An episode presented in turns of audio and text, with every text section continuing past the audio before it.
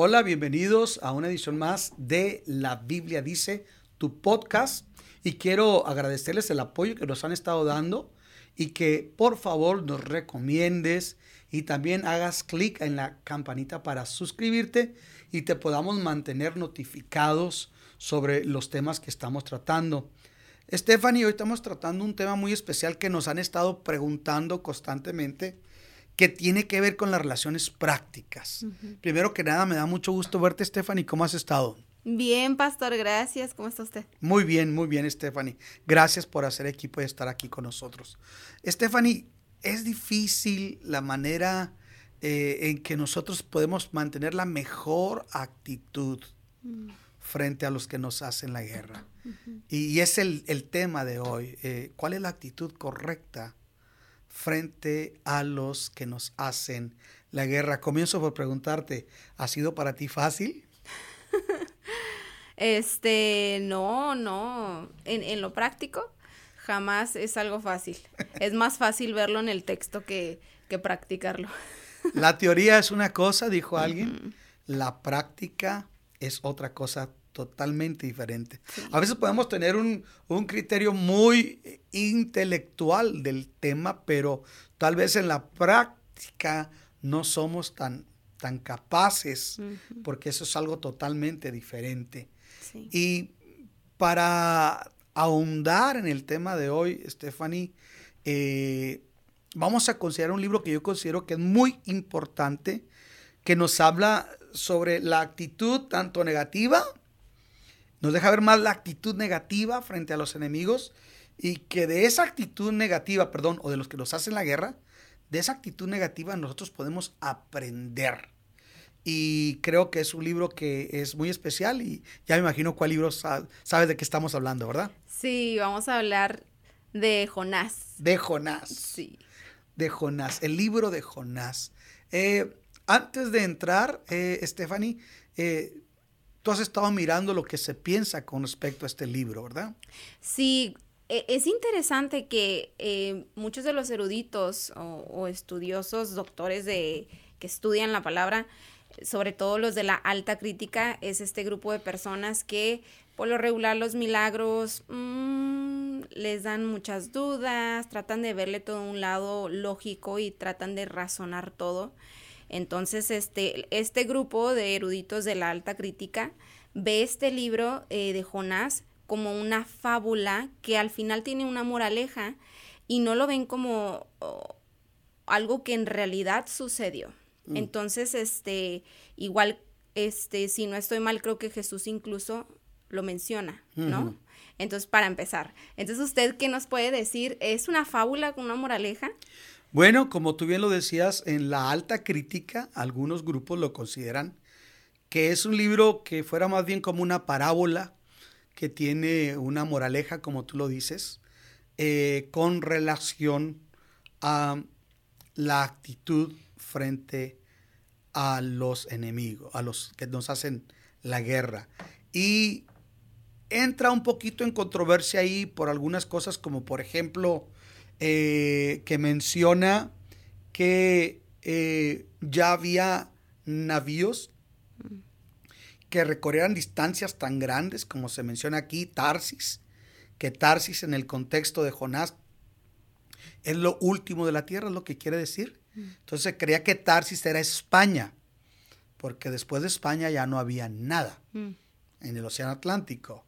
Eh, una que si realmente había navíos que recorrieran semejantes distancias. La otra, eh, el, hecho de que un pez se haya tragado literalmente a Jonás como para que éste haya podido estar tres días y tres noches. Y la otra, si una ciudad de aquel tiempo eh, podía ser tan grande que no se alcanzara a recorrer en un día. Mm. Entonces, esos factores son algunos que, que consideran para decir que realmente este libro es una fábula más que realmente un hecho histórico. Mm. Eh, pero en lo particular yo pienso y creo que no es una fábula, si es un hecho histórico, porque Jesús lo cita y habla de la señal, que así como estuvo Jonás eh, tres días y tres noches en el vientre del gran pez, así es necesario que el Hijo del Hombre, ¿verdad? También esté. Y eso nos hace pensar que si Jesús lo está citando, Jesús no va a citar una fábula. Jesús no va a citar algo que sea dudoso. Jesús va a hablar algo con claridad, sin dejarnos dudas con respecto a la fiabilidad de la fuente. Entonces, pasando una vez ya de eso, Stephanie, sobre si el libro es este o no fábula o hecho histórico, eh, yo creo que más que nada los, nos enseña una grande verdad.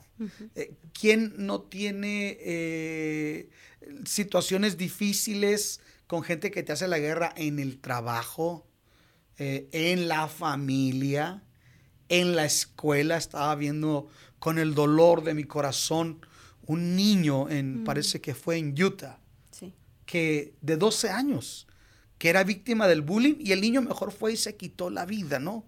Y la madre subió un, un tweet apelando a que la gente enseñe a sus hijos a, a tener respeto y consideración por las diferencias de las demás. No sabemos qué tipo de bullying o qué, qué era específicamente de lo que menospreciaban, etiquetaban o se burlaban de este niño, pero este niño lamentablemente tomó una decisión trágica como fue el atentar contra su vida.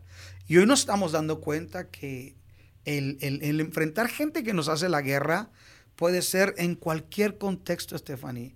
Eh, puede ser aún en el contexto religioso, en el trabajo, como decía, en la familia, en la escuela. Eh, puede ser en el ámbito profesional, puede ser de muchas maneras. Pero creo que este es un tema que nos obliga a nosotros sobre todo como cristianos, a hacer un alto y replantearnos. Verme yo frente al texto bíblico, frente a la palabra. Eh, la palabra de Dios es como un espejo que refleja nuestra realidad cruda. No es de esos espejos amigables que hacen que nos veamos más delgados. sí. sí. Eh, eh, la, la Biblia nos muestra nos revela, nos refleja tal y como nosotros somos frente a lo que Dios pide que debemos ser. Entonces, cuando yo veo este tema de cuál es mi actitud frente a los que me hacen la guerra, tengo que estar consciente que en el mundo en que nosotros vivimos, eh, alguien puede decir, yo no me meto con nadie y nadie me hace la guerra. No es cierto. Mm. Vivimos en un mundo donde de una manera o de otra hay gente que aún a los pacifistas les va a hacer la guerra. Entonces, yo creo que debemos aprender tanto de las actitudes eh, o virtudes positivas de Jonás en el contexto que él se encuentra, como de sus virtudes o, de las cosas positivas que vemos en él para aprender, ¿verdad? Que vemos eh, en qué contexto ocurre las, las virtudes o las cosas negativas del carácter de Jonás. Y vemos que Dios le manda a Jonás, como tú puedes leer en el capítulo 1 de Jonás, versículos 1 al 3, nos dice en qué consiste el problema del por qué a veces, o mejor dicho, en este caso, Jonás no tuvo la mejor actitud de entrada. Y si pudiera usted, antes de que lo, lo vayamos a ver, ¿Puede usted eh, explicarnos cuál es el contexto eh, histórico y cultural en el tiempo de Jonás? ¿Por qué Jonás eh, tenía esta molestia contra, este, contra esta ciudad? ¿Por qué no quería ir? ¿Qué representaban ellos políticamente y religiosamente? Muy bien. Bueno, el, contexto nos, nos enseña una, un escenario donde Asiria, que, cuya capital es Nínive, es una, ah, un pequeño imperio. Es un, imperio emergente, una potencia que ha venido eh, maltratando, afrentando y haciéndole la guerra al pueblo de Israel. En este caso, cuando se refiere es a las diez tribus del norte, ¿sí? al, al reino del norte, Israel, y sus enemigos acérrimos eran los asirios, Mm. cuya capital era Nínive. Entonces, era algo difícil porque ¿cuál es mi actitud frente a los que me hacen la guerra? Y que de repente me doy a ese Dios que yo le estoy pidiendo que me ayude, tomando un juicio, ¿no? Contra, contra esa gente que nos hace la guerra. Eh, la Biblia está llena de salmos increpatorios, ¿no? Donde David se levanta, dice, Señor, levántate Jehová y, y huyan los que aborrecen tu presencia y que les enviarás granizo y piedras y esto. Y vemos mucho en, en- en la dinámica de los salmos, esos salmos donde se está pidiendo el castigo, ¿sí? El castigo de Dios para los que hacen la guerra al justo. Está lleno los salmos de salmos de, ese, de esa naturaleza. Entonces lo que se esperaría es que Dios respondiera que enviando un juicio frente a los ninivitas. Pero lo que está respondiendo aquí Dios no es con enviar, con enviar un juicio a los que le hacen la guerra, a los enemigos en ese contexto del pueblo de Israel, sino que Dios está respondiendo con una instrucción que eh, no alcanza a entender Jonás y que siendo muy honestos, eh, ninguno de nosotros lo entendería. Lo que Jonás Dios le está diciendo. Y ahora sí podemos leer lo que, lo que Dios le En está los pidiendo. zapatos de Jonás, Sí. ahora sí, ¿verdad? Vamos a ponernos en los zapatos de Jonás. Ok, este quiere que lo lea. Eh, versículo 1. Vino palabra de Jehová a Jonás, hijo de Amitai, diciendo, levántate y ve a Nínive, aquella gran ciudad, y pregona contra ella, porque ha subido su maldad delante de mí. Y Jonás se levantó para huir de la presencia de Jehová a Tarsis, y descendió a Jope y halló una nave que partía para Tarsis, y pagando su pasaje, entró en ella para irse con ellos a Tarsis, lejos de la presencia de Jehová. Mm. Si tú puedes ver, ahí estamos viendo que Dios está respondiendo, Jonás, yo no quiero hacerle mal, yo le quiero hacer bien a los que te hacen la guerra. Lo primero que tenemos que entender es que nuestra oración increpatoria o nuestro sentir de indignidad o, o- o de malestar no necesariamente es el sentir de Dios. No, mi sentir no necesariamente representa el sentir de Dios. Porque aunque en mi criterio como Jonás yo creo que ellos se merecen que Dios los destruya, no quiere decir que realmente Dios desee eso.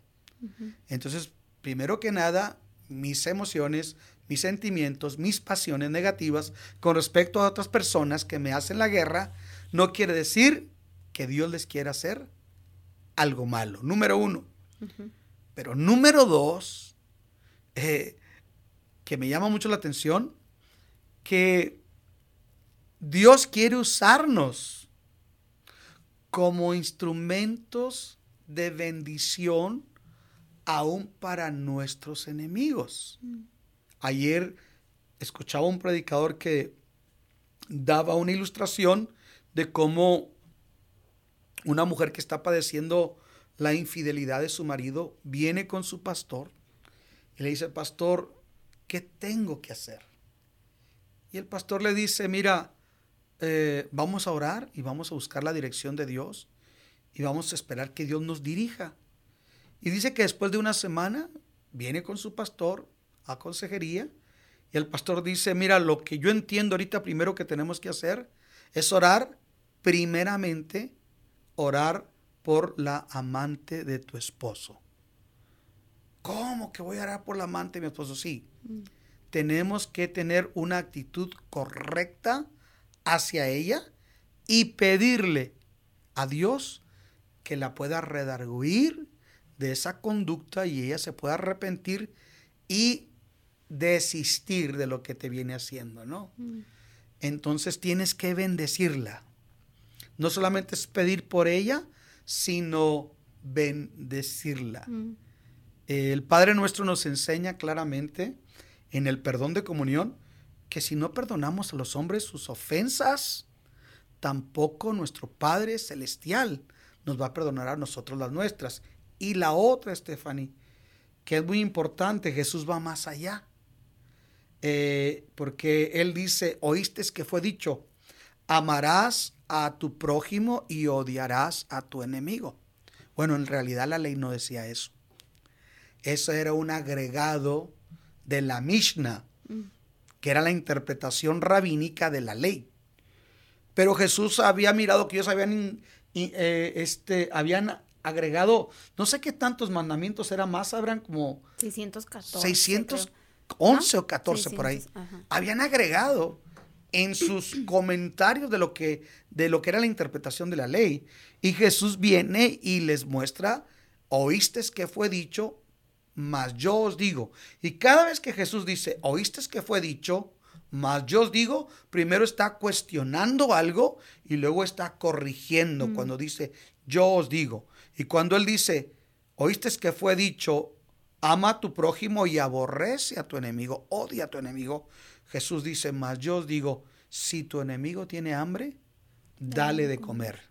Si tiene sed, dale de beber, porque así harás que carbones encendidos ardan sobre su cabeza, ¿no? Si tú te fijas, no es una actitud pasiva en un mundo donde todos exigen sus derechos y no voy a permitir que nadie me atropelle en el día de hoy, ¿verdad? Eh, eh, en, el, en el contexto que Jesús está hablando, está hablando de, de, pensar en cómo puedo ayudar a que esta persona se arrepienta, no siendo yo vencido por el mal, sino asumiendo una actitud piadosa que va desde si tiene hambre darle de comer, si tiene sed darle de beber, o en su caso también procurando no solamente el bienestar físico, sino espiritual y emocional de él, porque lo que se pretende con esto es provocar un replanteamiento en esa persona y un arrepentimiento porque mm. no le estoy pagando mal por mal. Porque al final del día, Pablo dice que tenemos que ser imitadores de Dios como hijos amados y Dios no nos paga conforme a nuestras iniquidades. Y, eso es curioso cuando usted habla de la actitud que, que debemos de tener porque Jonás, cuando recibe esta tarea de parte del Señor, a diferencia de otros profetas, o sea, él ni siquiera pelea con Dios. Él, él no habla, él no responde, él no objeta, simplemente se queda callado, pero no hace nada. Se queda callado y huye. ¿No? Vemos en el Antiguo Testamento que hay otros profetas que por lo menos tratan de tener como e, este este estire y afloje con Dios. pero Como Jeremías, por ejemplo. Pero él se calla y trata de huir de la presencia de Dios. Entonces, eh, no sé, creo que podemos en lo práctico nosotros tratar de ver, así como en el texto Jonás se comportó de esa forma y tuvo esa actitud y tuvo ese silencio ante el llamado de Dios de veías esto. ¿Cuántas veces nosotros nos quedamos callados cuando Dios nos está diciendo, ¿no? ve con esta persona que te hizo esto, que te hizo la guerra. Y callamos y decidimos irnos al lado contrario como lo hizo Jonás. El Señor siempre nos manda nunca a tomar una actitud pasiva, sino buscar la reconciliación. Si tú vienes a traer tu ofrenda en el altar, dice Jesús, y ahí te acuerdas, estando en el mismo altar, te acuerdas que alguien tiene algo contra ti, deja tu ofrenda, tu sacrificio ahí a un lado del altar, ve y búscalo, ponte a cuentas, reconcíliate y entonces vienes y ofreces tu ofrenda, tu sacrificio, porque si no, de lo contrario, lo que nos deja ver el texto es que Dios no acepta un ritualismo, una religiosidad sin una verdadera piedad mm. que se refleja en que no solamente me interesa estar bien con Dios, me interesa estar bien con los demás. Por eso dice también la palabra, en cuanto a vosotros dependa, procuren la paz para con todos. Y dice, como consecuencia de eso, y la santidad, sin la cual nadie verá al Señor. Pero el problema de Jonás es que Jonás no quiere que Dios eh, bendiga a los que les hacen la guerra, que es Nínive, Asiria, y por consecuencia lo que Jonás está haciendo es huir de la presencia de Dios, pero me llama la atención que quiero ir hasta lo más lejos. Que sería, sería en ese contexto. Él está aquí en, en este, nos habla del lugar de donde él está zarpando. Eh, parece que él está saliendo de Jope y al otro lado del mar Mediterráneo está Tarsis, que es España. Entonces él se está yendo no a Grecia, no a Italia, él, él se está yendo hasta lo último en el contexto, en la cosmovisión de ellos, se está yendo hasta lo último. Huye de la presencia de Dios y se quiere ir hasta lo más lejos. Y eso nos enseña algo a nosotros, ¿no?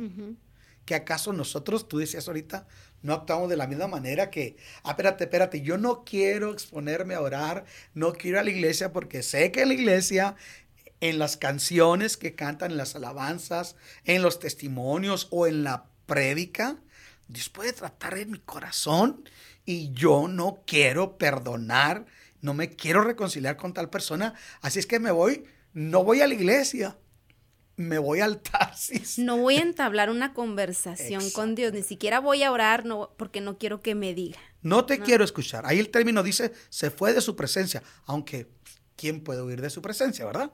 Nadie. Nadie puede huir de su presencia. Sin embargo, nos enseña algo muy común del ser humano, a huir de la presencia de Dios cuando estamos teniendo una actitud negativa mm. e incorrecta. ¿No acaso no hacemos lo mismo en la vida práctica? Que Dios nos está diciendo, hey, ve y busca a esta persona, humíllate, haz un lado tu orgullo, sé, sé un instrumento de bendición. Sin embargo, nosotros a veces hacemos todo lo contrario. Queremos apartarnos lo más lejos.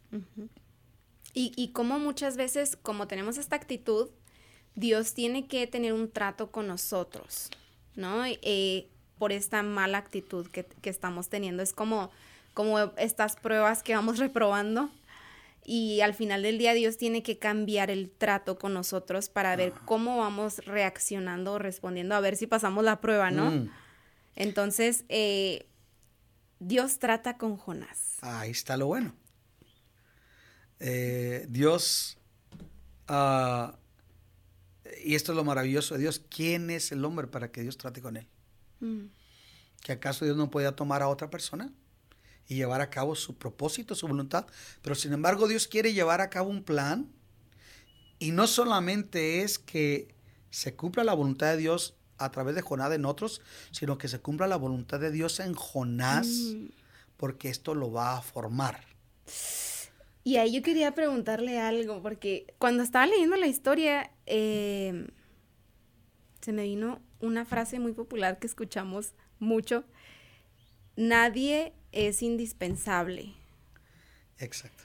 Todos pueden ser reemplazables. Pero en la historia de Jonás, ¿vemos eso? O... Bueno, aunque Jonás podría ser reemplazable, sin embargo, nos enseña algo en la, en la bendita misericordia de Dios, ¿verdad?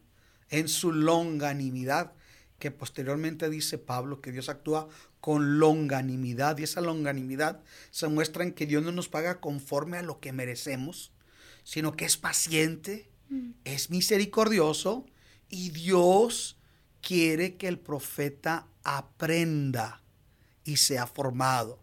Lo más fácil para Dios es, esto no me sirve, lo reemplazo, pero no, Dios dice, espérate, ahorita como estás no me sirves, pero después del trato al que vamos a someterte, creo que vas a hacer lo que te mm. estoy pidiendo y lo que te estoy pidiendo va a ser de bendición para ti. El problema es que Jonás no lo entiende mm. porque hay más un nacionalismo. Es el problema de Jonás. Jonás es más, eh, eh, el equivalente hoy de Jonás es alguien que es más nacionalista que cristiano.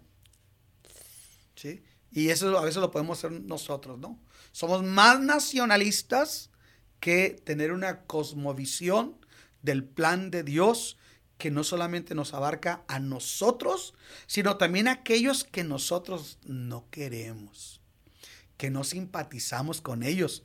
Y máxime porque tienen una actitud hostil mm. hacia nosotros. Por eso la reacción de Jonás es, me voy. Pero viene el proceso de Dios, viene el trato de Dios, Estefan. Y tú ves el trato de Dios en la escritura. Sí, sí. Eh, eh,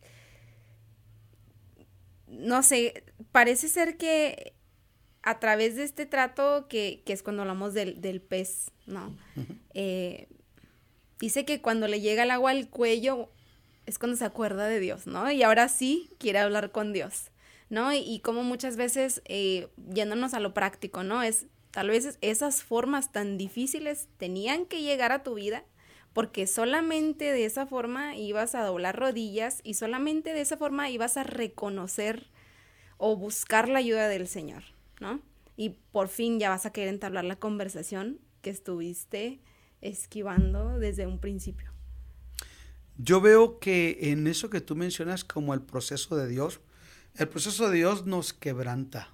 Mm. Y el quebrantamiento es para hacernos tener un replanteamiento de la conducta.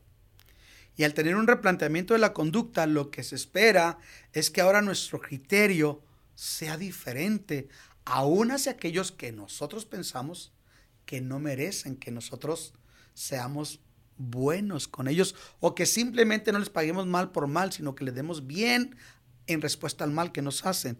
Y, yo veo aquí que dentro de todo esto pareciera que hay unas actitudes, este, unas características positivas en Jonás y una de ellas es que, bueno, se viene la tempestad y medio mundo está preocupado. Parece que la mar que Dios desata como parte del proceso va a hundir esa barca, se va a convertir en un naufragio, todo mundo corriendo, yo me imagino sacando agua y todo eso del barco, preocupados. Pero Jonás va y se mete y se acuesta, ¿sí? Tranquilamente como si estuvieran en un, mar, en un mar de lo más sereno, ¿no? Y les llama la atención porque fíjate, el, criterio cultural de aquel tiempo es que e, en la mar había una deidad o algunas mm. deidades. Entonces, los dioses del mar, según la cosmovisión de, de los marineros, este, era que el mar estaba enojado porque el dios del mar estaba enojado porque alguien indigno mm estaba en aquel navío. ¿Sí? Entonces, en el criterio de ellos, eh, dice, pues, ¿quién será? ¿Quién será? ¿Quién será? ¿No? Y lo primero que hacen que le preguntan a este hombre, bueno, ¿y, tú quién eres? ¿A qué te dedicas? ¿De dónde provienes? Y parece que ahí empieza un poco a reaccionar ya. Porque cada vez está siendo más evidenciado, ¿no? Más orillado. Sí, más orillado. Y ahí es donde Jonás dice en el versículo 9 del capítulo 1, soy hebreo y temo al Señor Dios del cielo que hizo el mar y la tierra. Es lo que le responde Jonás. Se identifica como tal, soy hebreo.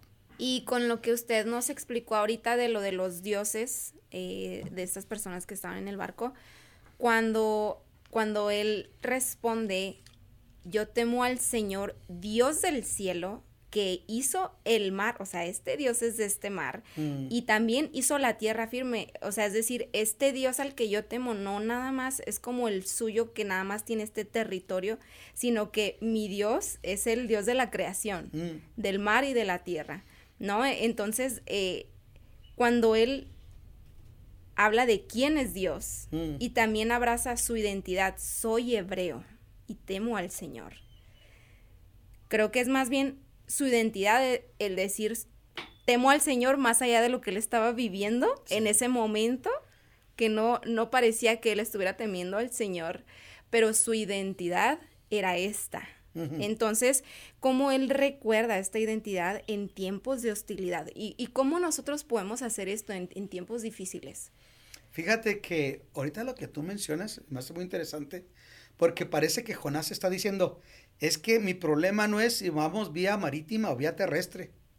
El Dios que yo sirvo es el creador de los cielos, del mar y de la tierra.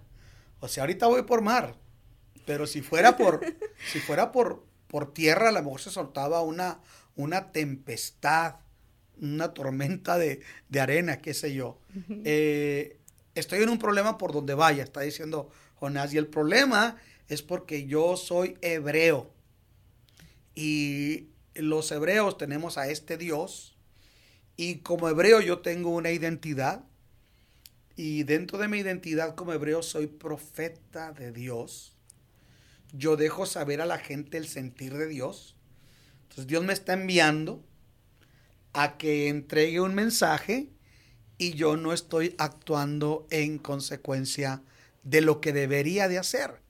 La pregunta aquí es, ahora sale esto, este, este grado de honestidad del profeta, pero producto de la presión de que está siendo confrontado con su identidad. Ahora, Stephanie, ¿cómo a veces nos vemos tentados, no? Vamos a suponer, estamos en, en la línea del puente fronterizo, nosotros estamos en la frontera, y de repente estás ahí, estás ahí y te quieres hacer y deshacer y, y, se te meten y es muy difícil que la gente ahí se dice, se habla, pero nosotros a lo mejor no traemos el logo de la iglesia en una calcomanía, pero nunca sabes, nunca sabes quién te conoce. A mí me ha pasado muy a menudo. He llegado a lugares donde, y casi siempre ando con mi esposa, donde alguien me saluda que menos imaginaba pastor, ¿cómo está? Qué gusto. Yo no los conozco, pero ellos sí saben quién soy yo. Mm. Entonces, nosotros debemos de actuar de una manera consecuente de lo que somos, mm. porque donde menos nos imaginamos, alguien nos va a recordar nuestra identidad. Pero no tenemos que esperar a que nos recuerden, Estefan, y quiénes somos para actuar nosotros mismos en consecuencia de lo que somos. Entonces, Aquí, número uno, este hombre había olvidado quién era él mm. y creía que Dios se le había olvidado quién era él, pero Dios está reaccionando para hacerlo reaccionar y ahora está siendo confrontado primeramente conectándose con su identidad. Pero... Y, creo que es doble el, el, conectarse con su identidad porque sin él darse cuenta, les está hablando de Dios a estos hombres paganos. Sí. ¿no? Y, dice el versículo 12, o cuál, no me acuerdo. Eh, el 1.12. Dice que se aterraron, versículo 10. Eh, cuando ellos escucharon que estaba, eh, esto, se, aterraron, ¿no? Sí, el 10. Se aterraron de tal manera que, que sabían que Jonás huía del Señor. Fíjate los paganos los paganos dijeron, es que tú estás oyendo de ese Dios tan poderoso, porque los, los, paganos son politeístas, pero dicen, el Dios que tú tienes, mira todo lo que está haciendo, ¿no? Porque Jonás en el versículo 12 está reconociendo que aquella tormenta es, él, ha, él ha sido responsable de que esté ocurriendo.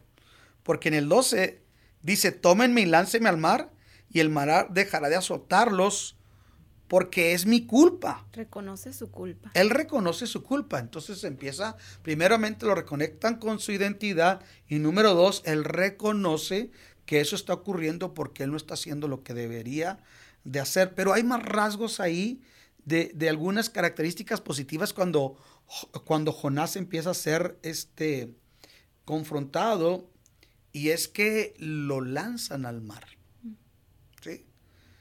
Pero también, tú dijiste ahorita, Jonás ahora empieza ya no solamente a reconocer quién es él y que su culpa lo que está ocurriendo, ahora empieza a hablar con Dios, de quien había oído. Mm. ¿Sí? De quien no quería oír y con quien no quería hablar, se tuvo que topar. Entonces esto nos enseña a nosotros, eh, vale más venir con Dios por la vía de lazos de amor que vía terapia intensiva, que vía una corte, que vía, no sé, una tentativa de divorcio, de una crisis familiar, de un problema económico, de un problema de salud.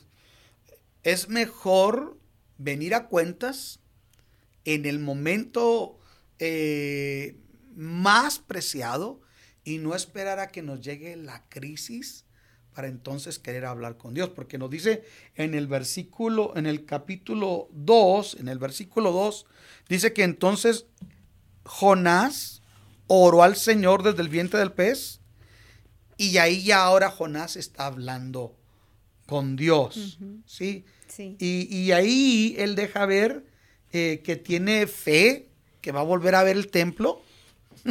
Me da risa eso porque él muestra una oración de gratitud, porque dice en el 2.2, en mi angustia clamé al Señor y él me respondió desde las entrañas del sepulcro. Pedí auxilio y tú escuchaste mi clamor.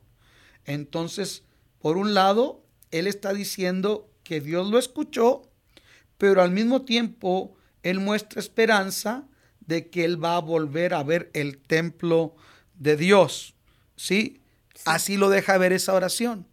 Que ahí ya parece que, ah, ya cambió Jonás, ¿verdad? Ya, ya, ya replanteó su actitud, pero si tú te fijas, hay todavía situaciones que nos dejan a ver ahí que a pesar de sus sentimientos de desprecio, Dios trata con Jonás, porque Jonás no solamente está despreciando, hay que decirlo, ¿eh? a los ninivitas, él está despreciando a Dios. Los ninivitas es lo que Dios está usando para tratar con él, pero al final del día, él está pasando por alto a Dios su voluntad y Dios tiene que tratar con él, lo avientan al mar y luego viene ese suceso controversial que hace que, que sea cuestionable por la alta crítica este libro, porque dice que viene la tempestad y Dios dispone de un gran pez, dice eh, eh, en el versículo 17, capítulo 1, que viene y se traga a Jonás y está en su vientre tres días y tres noches. Y en esa situación es donde él ora a Dios y aparece la oración del, del versículo 1 hasta el versículo 10. Oye, ¿y qué oración hace Jonás, no? Sí. Pareciera como casi casi un salmo, ¿no? Sí, sí, sí. De hecho, eso aparece como es como un salmo, ¿no? Como algo poético, pero quiero hacer un paréntesis, Stephanie. A veces tenemos una oración así muy Ay, Señor, pues ay, gracias por este día que me diste. Señor, ay, este, pues, ay, qué, gracias por estos alimentos. No. Pero cuando no tienes que comer. Ahí viene el fervor. ¿Mm? Sí. Cuando no puedes dormir por el problema que hay. ¿Cómo oramos? Sale la inspiración solita. Somos, hacemos unas doxologías, hablamos con Dios. No nos importa el tiempo que pasemos de rodillas. Eh, desnudamos nuestra alma para pedirle a Dios. Y no solamente para pedirle, para reconocerle, para adorarle. Y tendemos a hacer promesas. Mm. Si tú me ayudas, si tú me sacas de esta, Señor, entonces sí voy a hacer esto o aquello o lo otro. Sí. Y es lo que... Pagaré lo que prometí, ah. versículo 9. A ver, léelo si eres tan amable. Mas yo con voz de alabanza, te, versículo 9, mas yo con voz de alabanza te ofreceré sacrificios, pagaré lo que prometí, las mm. salvaciones de Jehová. O sea, pareciera ser, cuando él dice las salvaciones de Jehová, o sea, no es mía, es de Jehová. Y él salva a quien quiere. Supuestamente, ¿no? Sí. Como, y luego, como usted dice, pareciera, pero luego no, siempre no. Y eso lo vamos a ver ahorita. que por, de momento Jonás recapacita, ¿sí? Y dice, ahora sí voy a hacer lo que Dios me dijo, ¿no? Yo quiero hablar como pastor y, quiero pensar aquí a aquellos hermanos que dicen, no, no, pastor, ahora sí le voy a echar ganas. Mm. Ya me andaba llevando el COVID, pastor. Ya me andaba llevando el COVID, pero mire, Dios me dio una oportunidad y ahora sí le voy a echar ganas. Si tú supieras, en 20 años de pastorado, cuánta gente he oído decir después de una, una temporada difícil, de una prueba, o al comienzo de un nuevo año, nuevo año decir, ahora sí. Mm. Y yo le prometo a Dios y yo voy a hacer. Y, y tú te das cuenta que los seres humanos somos prestos rápidos para prometer. Y la Biblia dice, no hagas votos a la ligera. Que tú sí seas sí, que tú no seas no. Y Jonás está diciendo, bueno, entiendo que la salvación es tuya, o sea, la salvación no depende de quien yo quiero que se salve. Tú determinas quién quieres que se salve. entonces voy a hacer tu voluntad. Pero antes de que nos vayamos más lejos, ahorita que estamos eh, por ver las partes negativas, o sea, él estaba tan obstinado cuando estaba en el barco, en la nave, que él prefería que lo echaran de la nave a tener que entablar esa conversación con Dios. que me ría, a ver. O sea, está tan obstinado, o sea, no era porque él fuera así tan bueno de, no, pues échenme de la nave para que ustedes no les pase. No, o sea, él no quería enfrentar, afrontar lo que venía haciendo a un lado. Jonás sabía que él sí pedía perdón. Desde la misma nave se calmaba la tormenta. Mm. Él podía haber pedido perdón desde la misma nave y se calma la tormenta y Dios pone el querer en el capitán del, barco de parar en un puerto, de un puerto cercano y ponerlo en un barco de regreso, por así decirlo. Pero Jonás, como tú dices, nos enseña cómo somos nosotros Obstinación. obstinados. Y por eso a veces tiene que ir Dios, ah, dice, ok, no, dale pues. Y nos van alcanzando las consecuencias de nuestra obstinación y de nuestro desvarío. Por eso acá en Romanos, cuando, cuando Pablo habla de la culpabilidad del hombre, dice, pero por tu corazón no arrepentido, atesoras ira para el día de la ira y del justo juicio de Dios. ¿Sí? Habla, habla en ese sentido, porque está hablando que Dios está dando la oportunidad al hombre, pero el hombre está obstinado y por su corazón no arrepentido, el hombre está acumulando ira para el día de la ira. Es decir, nosotros tenemos la tendencia a ser obstinados por nuestra naturaleza pecaminosa. Por eso la medida que Dios toma primero es la tormenta, pero la tormenta no lo hace reaccionar. La tormenta lo hace, dice, bueno, ok, no les va a pasar a ustedes nada, pero no me arrepiento. Sí. Aviéntenme al mar. Fíjate, aviéntenme al mar. Él cree que lo avientan al, avientan al mar, pero Dios dice, no, no te vas a morir. De que trato contigo, voy a tratar. Y entonces viene la segunda instancia de Dios, ¿no? Que es el pez. Eh, tal vez en este momento quiero hacer una aplicación ¿Qué tormenta Dios ha estado usando para tratar con usted frente en su actitud a los que le hacen la guerra? ¿Y qué peces como segunda instancia Dios ha estado usando para tragarnos? para hacernos ver, porque cuando tú ves ese, ese salmo, esa oración de, de Jonás, tú ves que el hombre tiene ahora una humildad Ahora Jonás ya no es el hombre soberbio, arrogante, obstinado. Ahora el hombre está haciendo una oración y dice que eh, él le pidió a Dios voz en cuello. Dice en el versículo 5, las me, me llegaban hasta el cuello, lo profundo del océano me envolvía, las algas se me enredaban en la cabeza, arrastrándome los cimientos de las montañas, me tragó la tierra y para siempre sus cerrojos se cerraron tras de mí. Pero tú, Señor mío, Dios mío, perdón, me rescataste de la fosa. O sea, Él entiende que si nosotros creemos que somos obstinados, cuando Dios tiene un plan que quiere que entendamos algo, no hay a dónde podamos huir. Por eso el salmista dice, ¿a dónde huiré de tu presencia? ¿Y a dónde me apartaré o me esconderé de tu Santo Espíritu?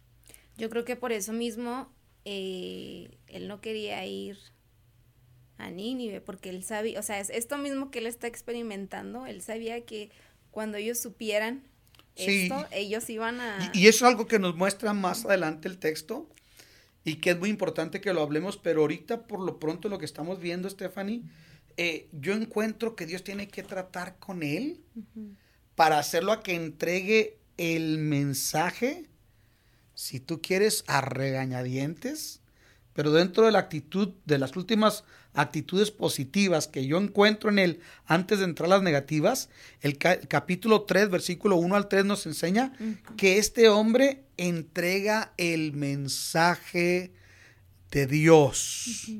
No nos dice que viene muy contento, no viene con la misma actitud del fe cuando ora, ahora viene haciendo la voluntad de Dios pero lo viene haciendo a regañadientes.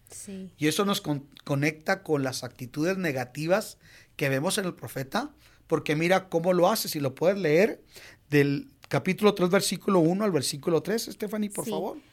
La palabra del Señor vino por segunda vez a Jonás. Anda, ve a la gran ciudad de Nínive y proclámale el mensaje que te voy a dar.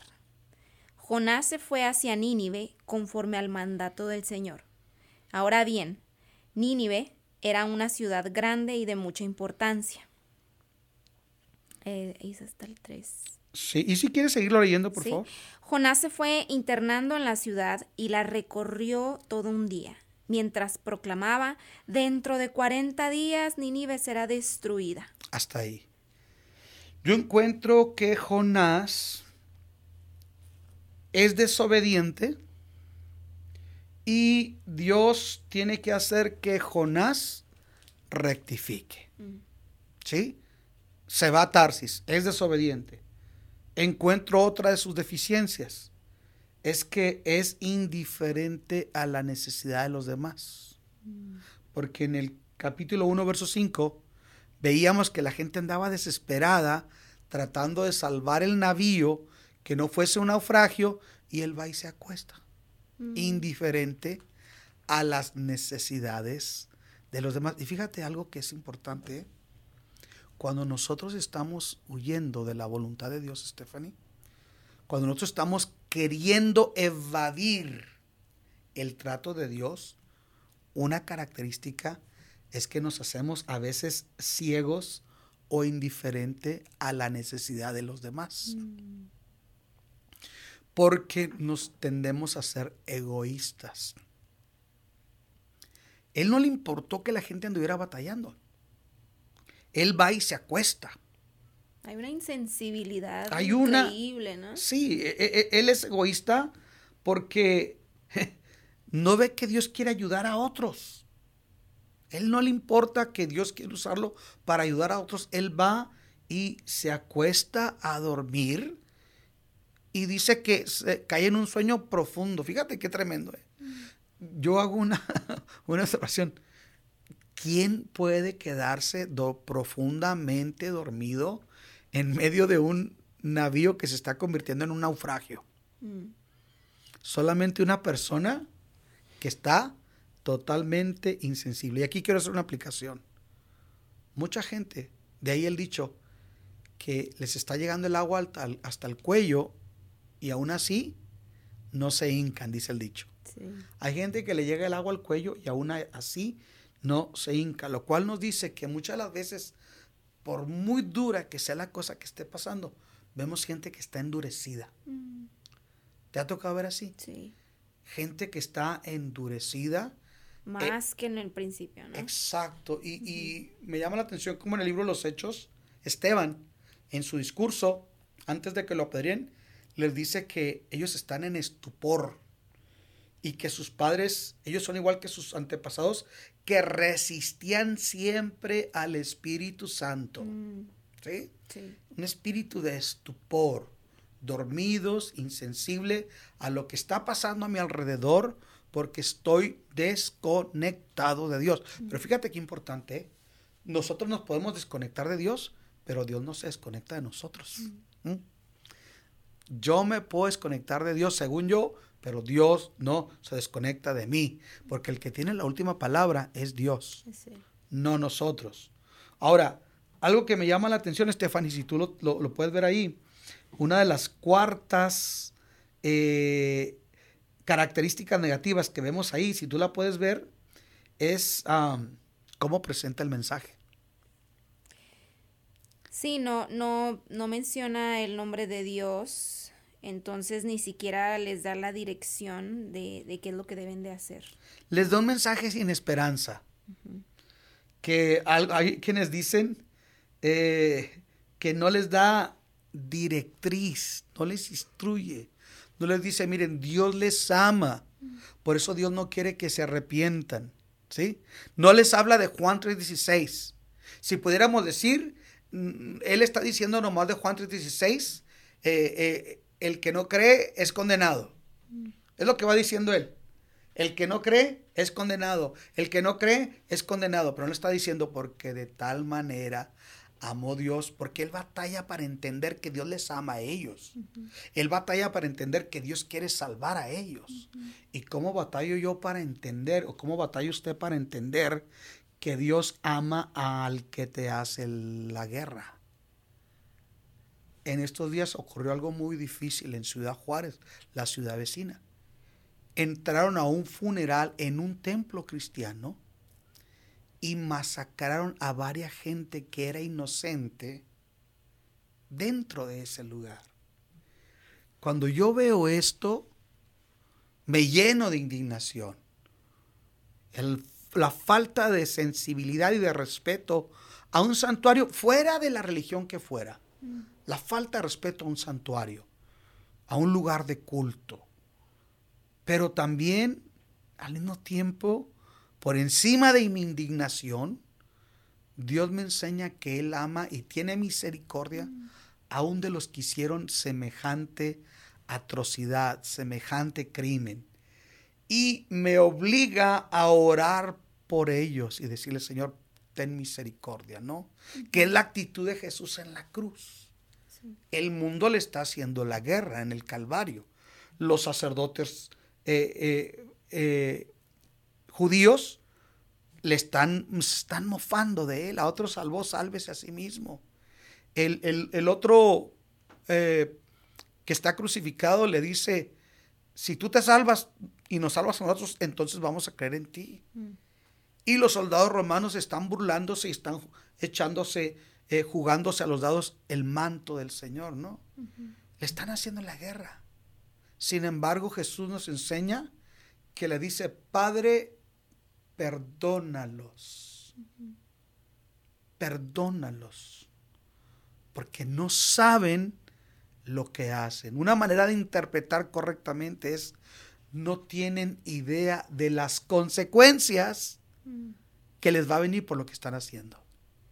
Pero es, es, más grande, perdón, es más grande el amor de Dios en el Calvario por sus verdugos que la acción de los verdugos.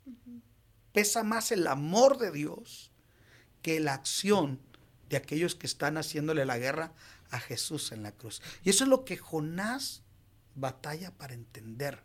Él no entiende que Dios ama a los ninivitas. ¿Cómo los va a amar? Ellos no son judíos, ellos no son israelitas. ¿Por qué Dios va a amar a aquel? ¿Por qué Dios va a bendecir a aquel pagano ¿Por qué Dios va a ayudar a aquel otro? Aquellos incircuncisos no tienen pacto, no son el pueblo de Dios, ¿no? Es como él lo veía. No, no, no, son circuncidados ni guardan la ley de Moisés. ¿Por qué Dios va a tener una atención hacia ellos? es, el, es el contexto de él, pero aplicándolo a nosotros, Jesús nos enseña que Él hace que salga el sol sobre justos y sobre injustos, sobre buenos y sobre malos. Entonces, por eso cuando él presenta el mensaje, lo presenta a medias. ¿Cómo te sientes cuando alguien te hace un bien de mala actitud? No, pues no, mejor no, que no lo haga. ¿Cómo, ¿Cómo se siente usted cuando alguien le hace un bien pero de mala gana, con una mala actitud? Pues así está Jonás predicando, ¿no? Yo creo que Jonás no iba diciendo, entiendan, por favor, arrepiéntanse. No, les va diciendo, Dios los va a calcinar por pecadores. O sea, no presenta esperanza, solamente presenta el juicio. Es una, un, un, evangelio de juicio, incriminatorio, que no habla del amor, solamente habla de la transgresión. Se dice que un día, cuando parece que el doctor Jong Cho todavía no era ese cristiano maduro. lo llevaron a que le hablara de Cristo a una familia donde el papá era carterista y entrenaba a los hijos a que cómo robar en el mercado carteras, ¿no? Y este llegó hablándoles solamente de lo malo y se van a ir al infierno porque hacen esto.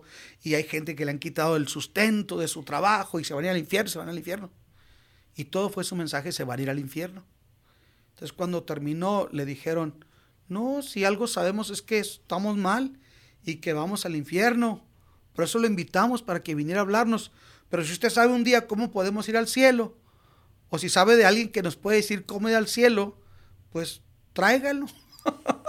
Entonces a veces así somos nosotros, ¿no? Estamos condenando y más cuando se trata aquel que no, no nos cae porque nos, nos tiene una actitud hostil hacia nosotros. ¿Qué hacemos? Lo condenamos. Ese es el, ese es el mensaje que está dando Jonás. No provee esperanza, ni siquiera les habla del nombre de Dios, que tiene que ver, que ver también con el perdón con el amor y con la bondad. Entonces, qué importante es que a veces nosotros no tengamos la misma actitud, Stephanie.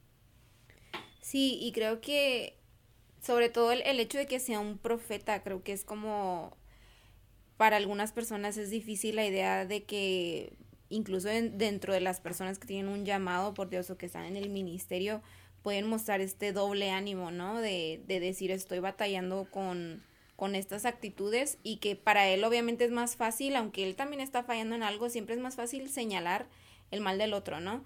Ya sea porque aquel es más mundano, porque aquel es más santo, o porque, o sea, siempre el señalar para yo sentirme como bien y él que estaba fallando le sentía como que él era justo, aunque él acababa de tener esta racha, ¿no? Dice, dice, dice por ahí un dicho, eh, dime qué pregonas y te diré de qué careces. A veces lo que nosotros pregonamos no necesariamente refleja un celo por Dios, mm. sino más bien un desprecio por el prójimo. Te pongo un mm. ejemplo.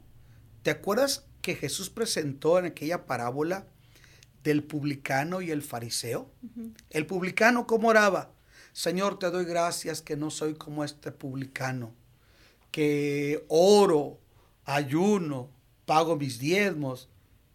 Sin embargo, su oración revelaba una jactancia, una superioridad. Mm.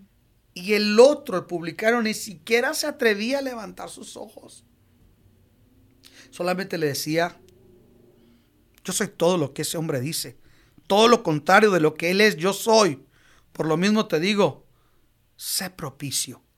Es, no me pagues por lo que yo soy, sino atiéndeme por lo que tú eres. Mm. Entonces Jonás está pidiendo un trato divino por lo que ellos son y no un trato divino por lo que Dios es. Mm. Su pregón es incompleto. Se concentra solamente en condenar y ni siquiera les dice que se arrepientan porque sabe que Dios es perdonador si nos arrepentimos de tal manera que el mensaje de Jonás es de juicio.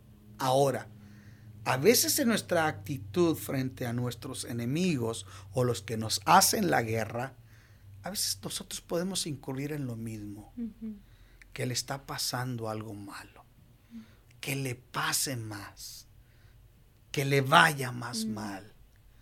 Escucha, un corazón piadoso, temeroso de Dios, no puede celebrar incluso que le vaya mal mm. a los enemigos. Hay una oración de George Washington. Y esa oración de George Washington en términos de guerra, él dice, ayúdanos a ser humildes sobre la derrota de nuestros adversarios, a tratarlos con humanidad y no alegrarnos de su desgracia. Pareciera que Jonás, perdón, se está queriendo que caigan en desgracia. No quiere darle la oportunidad de que se arrepientan. Por eso su mensaje que él entrega no les da directriz. No les está instruyendo. Pero a pesar de que no los está instruyendo, a pesar de que entrega un mensaje incompleto a Stephanie, se produce un impacto de arrepentimiento en el pueblo del Señor, en el pueblo de, perdón, de Nínive, porque en el versículo 6, si tú puedes leerlo, por favor, del 6 al 9, ¿qué es lo que ocurre? Cuando el rey de Nínive se enteró del mensaje, se levantó de su trono, se quitó su manto real, hizo duelo y se cubrió de ceniza. Luego mandó que se pregonara en Nínive, por decreto del rey de su corte, ninguna persona o animal, ni ganado, lanar o vacuno, probará alimento alguno, ni tampoco pastará, ni beberá agua. Al contrario, el rey ordena que toda persona junto con sus animales haga duelo y clame a Dios, con mayúscula, con todas sus fuerzas. Ordena asimismo que cada uno se convierta de su mal camino Mm. y de sus hechos violentos. ¿Quién sabe? Tal vez Dios cambie de parecer y aplaque el ardor de su ira y no perezcamos. Lee el, el versículo 10 por último. Al ver Dios lo que hicieron, es decir, que se habían convertido de su mal camino, cambió de parecer y no llevó a cabo la destrucción que les había anunciado. ¿Cómo esos que son paganos responden rápido al llamado de Dios antes que el profeta? A pesar de un mensaje de mala gana, a pesar de un mensaje incompleto, a pesar de un mensaje que no es claro, el rey logra entender. ¿Cómo se enteraría el rey? Jonás debería haber ido con el rey. Jonás nunca va con el rey. Mm, Sin embargo, llega a oídos del rey y lo que llega es suficiente para que él tome una acción ejecutiva como el máximo jerarca ahí y manda que ayunen todos, incluyendo el ganado, pero un ayuno completo, ni siquiera probar agua, ¿verdad? Beber agua. Nadie Completo. va a, a comer ni beber y ordena que toda persona junto con sus animales hagan duelo, ¿sí? Y les pide que clamen a Dios con todas sus fuerzas. Y mira lo más tremendo, el rey dice, cada uno arrepiéntase y conviértase de su mal camino y de sus hechos violentos. Y dice, ¿quién sabe? Tal vez Dios cambie de parecer. No estaba seguro. No estaba seguro que Dios los perdonara. Pero dice, vamos a hacer lo que a nosotros nos corresponde. Lo demás lo dejamos a Dios. Wow. Esto me hace ver, esto me hace ver algo que es muy importante. Hay gente que no sabe lo que nosotros sabemos. Hay gente que no va a una iglesia. Por eso no quiere decir que Dios no esté tratando con ellos. ¿Sí? Y esa gente está determinando en su vida un cambio porque lo poco que conoce de Dios o lo que escuchó por ahí, tal vez un cántico, tal vez, no sé, cambiándole al radio escuchó algo y algo le llegó y eso produjo algo, porque su palabra dice que nunca vuelve vacía. Siempre la palabra de Dios hará y cumplirá el propósito por el cual es enviada. Y en este contexto produce arrepentimiento en ellos. De tal manera que se cumple lo que dice la escritura. Jesús dice, un corazón contrito, un corazón humillado, Dios nunca lo va a despreciar.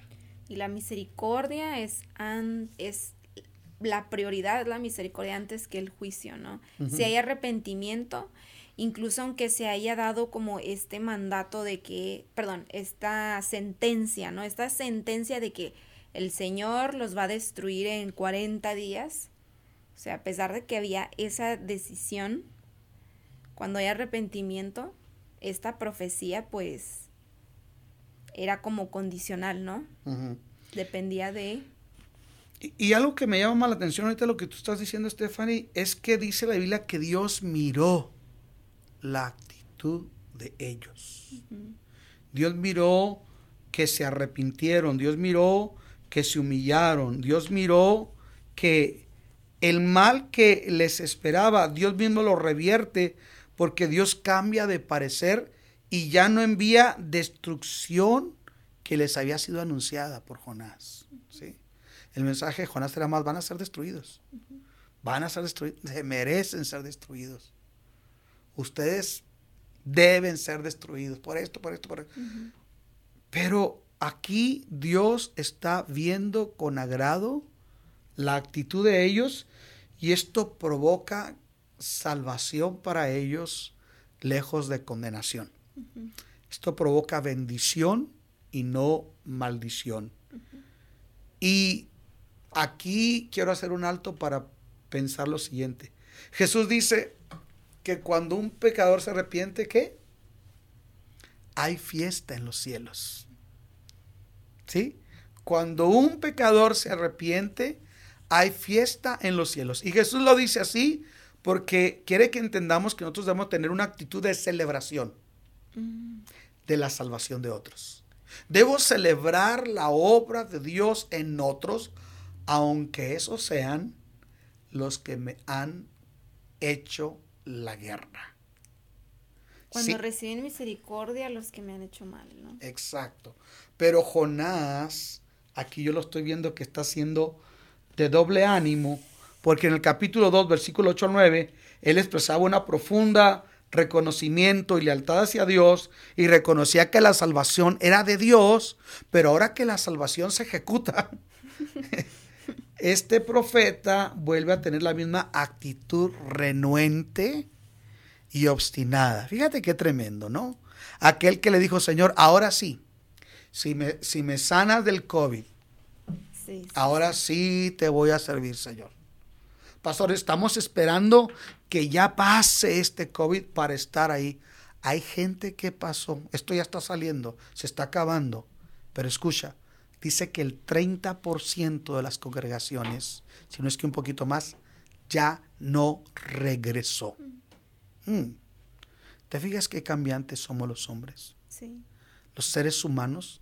Jonás, Señor, tú eres bueno, tú eres grande, tú me salvaste, la salvación es tuya. ¿Tú a quién quieres salvar? Señor, tú puedes salvar al que tú quieras. Yo estoy aquí para hacer tu voluntad y anunciar tu salvación a quien tú quieras. Y, él dice, aunque yo sea echado eh, delante de tus ojos, aunque yo sea echado delante de tus ojos, aún así me dejarás ver el santo templo, ¿no? O sea, como que él dice, ah, para mí hay misericordia aunque yo me equivoque, pero para ellos... Para los otros no. ¿Cómo él reacciona cuando ellos mm. reciben. Mira, Stephanie, aquí, ahorita que estás comentando eso, me hace pensar en lo que dijo Jesús. Con la vara que tú midas, ¿con qué?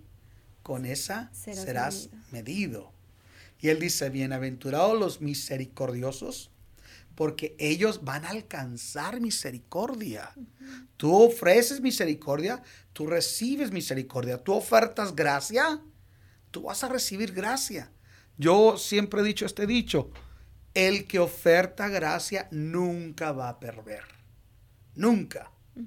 Pero aquí Job no entiende. Este, Jonás. Perdón, vengo diciendo mucho Job. Perdón, Jonás. sí. Jonás no entiende que Dios desea salvar a los que les hacen la guerra. Y es curioso porque ahorita que, me, que mencionaba Jesús, Jesús también dice, o sea, hagan como ustedes quisieran que hicieran con ustedes. No está llevando esta mentalidad de no hagas lo que no quieras que te hagan, porque es algo egoísta. Egoísta el decir, no quiero que me hagan esto, entonces yo no lo voy a hacer. Eso es algo egoísta pensando en mí, mm. ¿no? Pero como Jesús lo plantea es lo que a ti te gustaría, el amor o la misericordia que a ti te gustaría recibir, entonces esa misma, dala tú. Esa máxima de Jesús que tú mencionas ahorita, es la que le distingue por encima de cualquier filósofo o pensador humano de cualquiera de todas las religiones. Porque mira, tú puedes, tú puedes no hacerle mal a alguien. ¿Sí? Eso era lo más que decían los rabinos o el budismo. No hagas el mal a los otros que no quieres que hagan a ti. Está en negativo, no hagas. Mm. Pero Jesús va en positivo. Hazle el bien a otros que te gustaría que te hicieran a ti. Si te fijas, Jesús está yendo más allá. Una persona puede ser moral porque no le hace el mal a otros, Mm. pero no quiere decir que les va a hacer bien. ¿Me explico? Sí. El abstenerte de hacer mal puede considerarte moral, pero el hacer el bien al que te hace mal va a reflejar un carácter piadoso. Repito, una persona por abstenerse de hacerle el mal a otro puede ser considerada una persona moral, pero una persona que paga con bien al que le hace mal solamente lo puede hacer una persona piadosa.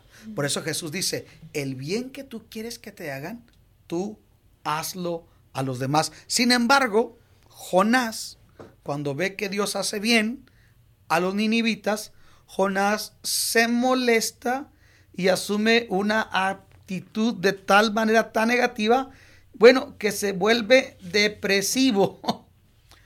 Porque no, sole, no tolera o no soporta ver el bienestar de sus enemigos. En el versículo número 3 del capítulo 4, dice que Jonás tomó esta actitud porque se subió, se subió uh, para ver qué pasaba con ellos, esperaba ver caer el fuego del cielo y no vio caer fuego del cielo, sino gracia y perdón. Entonces dice que eh, en el versículo 2 dice, así que oró al Señor de esta manera. ¿No era esto lo que yo te decía cuando todavía estaba en mi tierra? Por eso me anticipé a oír a Tarsis, pues bien sabía, fíjate lo que dice, bien sabía que tú eres un Dios bondadoso y compasivo, lento para la ira y lleno de amor, que cambias de parecer y destruyes. Oye, este Jonás quería que Dios cambiara de su carácter. O sea, para mí sí lo quiero, pero para los demás para no. los demás no. O sea, conmigo sí, pero con los demás no. Y ante eso, el verso 3 dice, así que ahora, Señor, te suplico que me quites la vida. Prefiero morir que seguir viviendo. Oye, entró en depresión al ver la salvación de otros. Vaya tipo de predicador, ¿no? Pero antes de rasgarnos las vestiduras, aquí conviene hacer una, una reflexión. ¿Cómo actuamos nosotros cuando en lugar de que le vaya mal al que te hace la guerra, le empieza a ir bien? ¿Es acaso usted alguien que celebra? ¿Somos acaso alguien que celebra? ¿O somos gente que dice, no, no puede ser posible? No, yo, yo ya no quiero saber nada de Dios. Es más, mátame Dios. Lo transmiré por ahí que alguien puso en una red social, Dios ten compasión, ya quítame la vida. Me llamó mucho la atención mm. que alguien pusiera algo así en una red social. Pero casi siempre lo que hay detrás es un sentimiento de inconformidad con lo que se está viviendo. Pero en el caso de Jonás, es por lo que lo que está viviendo no le es grato ver que Dios está bendiciendo a los que les hacen la guerra. Y vemos que cuando piden tanto Jonás como por ejemplo creo que, que fue Elías, cuando Elías pidió también que le quitara la vida, o sea, en los, en las dos, con los dos profetas la respuesta de Dios es un no. O sea, creo, era Elías, ¿verdad? Creo que con Elías le dice, bueno, yo te voy a traer a alguien que te va a ayudar, este, vas a hacer esto, vas a, duerme, come y síguele, ¿no? Y, y con Jonás también, pues mucho menos, ¿no? La respuesta de Dios va a ser un no. Lo que Dios le dice a Jonás, Jonás, ¿es para tanto? Mira, mira lo que le dice en el versículo 4. ¿Tienes razón de enfurecerte tanto? Le respondió el Señor. Y, y, y, en, el, en el original, como que la mejor traducción de eso sería, eh, ¿te hace bien enojarte tanto? Mm. O sea, eh, en lugar de decir, ah, en lugar de decir, tienes razón, como que no lo está criticando, o sea, en realidad le está haciendo entender que ese enojo y esa furia que tiene no le van a ayudar a salir de la misma depresión y frustración en la que él mismo se metió. Le está diciendo, Jonás, estás perdiendo el piso. A ver, espérate, Jonás. No es para que tú tomes esa actitud. Lo cual nos deja ver que Jonás no solamente está actuando depresivo, sino con una falta de dominio propio. Uh -huh. Porque cuando Dios le dice, es, es para tanto que tú hagas esa situación, y Jonás está ahí obstinado con una actitud donde Jonás dice, no, Señor, sí es cierto. No, Jonás no reacciona. Mm. Hay un silencio. Jonás no dice nada. Dios le está diciendo, hey, te va a hacer mal. Sigo aquí mismo. Está tan encerrado en, su obstinación, eso que usted dijo, que no puede reaccionar a lo que Dios le está diciendo, que lo seguimos viendo en este capítulo, ¿no? O sea, eh, lo que pasa después es eso, esa palabra clave que usted dijo, o sea, no reacciona. No reacciona. Por el contrario, yo veo a un Jonás que es porfiado en ser belicoso, en ser contrario a la voluntad de Dios. Mira lo que dice el versículo 5 y 9 del capítulo 4. dice lo siguiente, Jonás salió y acampó al este de la ciudad. Allí hizo una enramada y se sentó bajo su sombra para ver qué iba a suceder con la ciudad. Para alivio de su malestar, Dios el Señor dispuso una planta, la cual creció hasta cubrirle a Jonás la cabeza con su sombra. Jonás se alegró muchísimo por la planta. ¿Quién diría, ah, ya cambió Jonás, no? Sin embargo, al amanecer del día siguiente, ese Dios que sigue tratando, que sigue formando, dice que dispuso que un gusano la hiriera y la planta se marchitó. Y vuelve la obstinación de Jonás. Vuelve a salir el corazón duro. Mm. Porque dice que al salir el sol y ocurre eso, viene un sol abrasador, se seca la planta y entonces dice que el sol hería a Jonás en la cabeza, de modo que éste desfallecía, con deseos de morirse, exclamó, y aquí sería por segunda vez, prefiero morirme que seguir viviendo. Fíjate algo que es bien importante aquí. Cuando nosotros estamos obstinados en algo negativo, aun cositas sencillas las magnificamos. Mm. Es una señal. Cositas sencillas las magnificamos. Por cualquier cosa que no vale la pena, nos vamos a estar molestando. Aquí es lo que está haciendo este Jonás.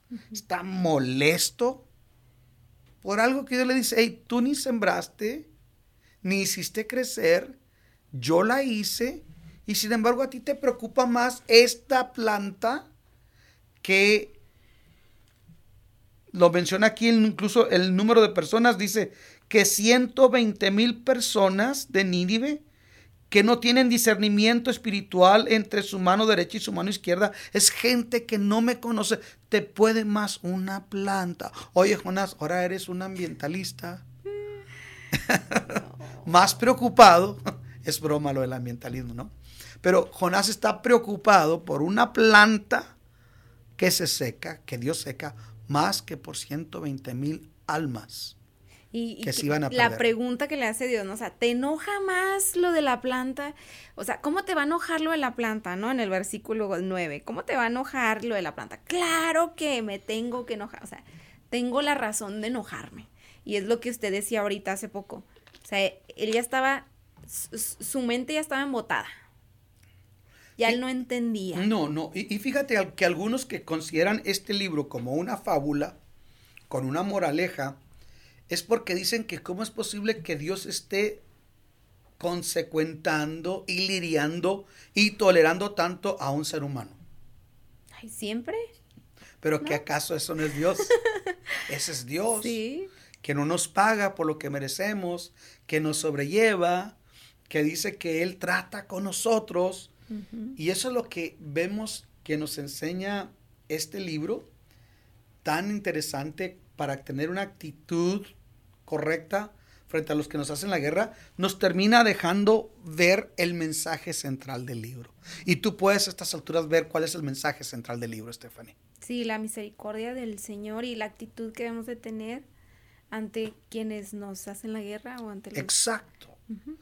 Dios ama aún a los que nos hacen la guerra y Dios espera que nosotros tengamos una actitud correcta frente a los que nos hacen la guerra. Y esa actitud correcta, no estoy hablando de un humanismo, eh, no estoy hablando de una filantropía por sí, estoy hablando de la piedad de no pagar mal por mal, sino con el bien vencer el mal, de entender que Dios ama a aquellos que en mi criterio religioso, tal vez yo creería que no, pero Dios los ama. Aquellos que nosotros rechazamos, Dios los ama. Y algo que nos enseña en ese contexto, Dios no solamente tenía un plan para el pueblo de Israel bajo el pacto de la ley mosaica y la circuncisión, sino que Dios tenía un plan para las naciones gentiles, los no judíos. Y esto nos deja ver a ese Dios que está interesado por aquellos que nosotros mismos hemos marginado. Y y sobre todo que lo vemos en el Antiguo Testamento, la gente popularmente tiene la idea de que Dios, el Dios del Antiguo Testamento era un Dios que solamente tenía juicio, ¿no? Solamente ley, solamente juicio y sobre todo juicio para las naciones vecinas de, de Israel.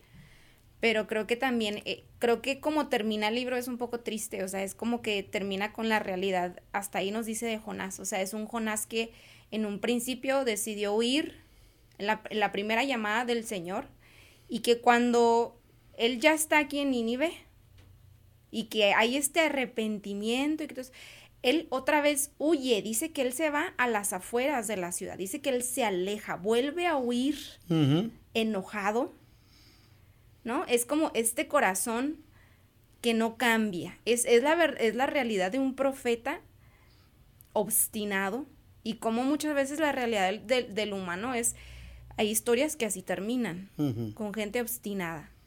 Esperemos que ante esta reflexión del día de hoy, de cuál debe ser la actitud correcta frente a los que nos hacen la guerra, hay un, hay un, hay un principio que llaman en veces en el trato con la gente que tiene una mala actitud, que le llaman, te vamos a poner un compañero lija.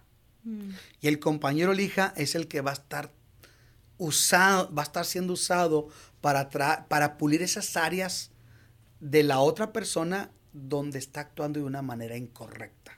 Mm. Entonces a veces Dios permite que haya circunstancias adversas en la familia, con gente que nos haga la guerra, en el trabajo, en la escuela, donde quiera, porque Dios espera que nosotros como cristianos seamos diferentes de los demás, mm. actuemos en consecuencia como hijos amados que dice el apóstol San Pablo, y que podamos nosotros mostrar que el Evangelio no solamente se predica, se modela, con una actitud de compasión, de perdón, de no etiquetar ni desechar a otros. Quiero ser muy específico porque estamos entrando en los últimos ah, minutos ya de esta transmisión. Quiero pensar que aquellos, piensen en los grupos que usted dice, estos no se merecen el perdón. Piensa en la gente que usted crea que diga, esta gente de plano no, no merece el perdón de Dios. Déjeme le digo, Nadie puede hacer un pecado que sea más grande que la gracia y la misericordia de Dios.